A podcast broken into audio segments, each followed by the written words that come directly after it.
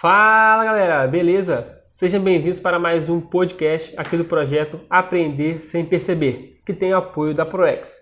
A partir de hoje, vamos trazer para vocês temas muito interessantes que relacionam o nosso cotidiano, mas que a gente não sabe explicar o porquê nem como eles acontecem. Mas o tema escolhido de hoje é por que quando a gente bate o cotovelo dá aquele choque que incomoda. Mas antes de tudo, para quem ainda não me conhece, meu nome é Gabriel Lorenzini, sou graduando da Universidade Federal de Ouro Preto e estou cursando Engenharia Elétrica. E assim, eu apresento para vocês meus dois amigos, dois parceiros desse projeto, que também estão cursando o curso de Engenharia Elétrica.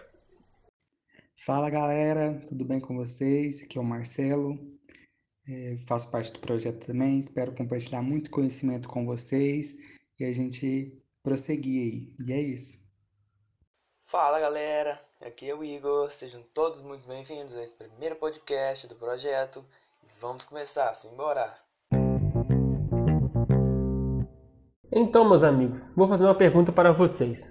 Por acaso, vocês já levaram aquele choque ao bater os cotovelos? Nossa, acontece comigo, tipo, direto. Eu. Parece que eu tenho um imã. Sempre que eu passo num lugar assim, meu cotovelo bate na quina e dá um choque e fica dormente. Eu não entendo o que acontece. Tipo, desce pra minha mão, muito estranho.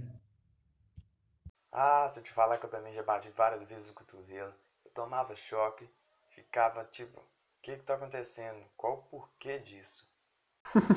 Entendi. Mas vocês sabem por que, que isso acontece?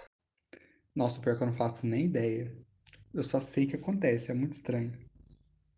Então, eu acho que pode ser algo relacionado aos nervos, estou certo, Gabriel? Isso mesmo, você está certo, tem relação com os nervos. Mas o que seria esses nervos? O nervo é um conjunto de fibras que conduz impulsos elétricos entre as diversas partes do corpo e o sistema nervoso central. Ah, sim, acho que estou lembrando sim.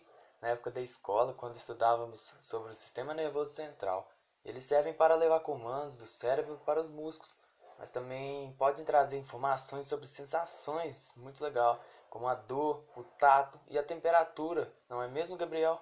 Sim, isso mesmo. E no cotovelo encontra-se o nervo ulnar, que ele é muito exposto e fácil de ser tocado.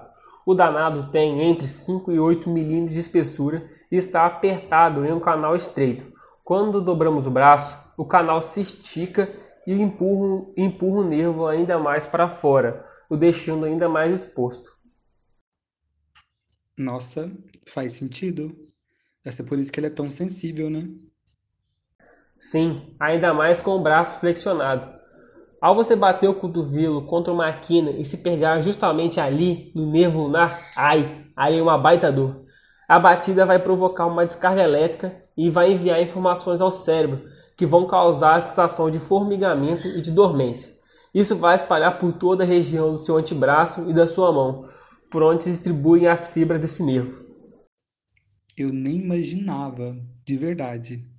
Parabéns, Gabriel, muito obrigado. Não sabia. O pessoal deve, vai gostar.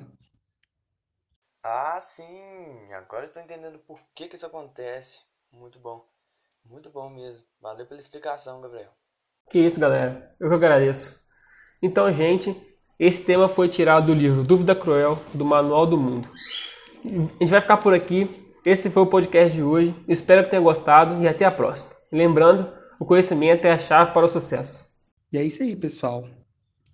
Obrigado por ter nos escutado, espero que tenham gostado e até a próxima. E é isso aí, pessoal. Vamos ficando por aqui e até o próximo podcast. Até mais.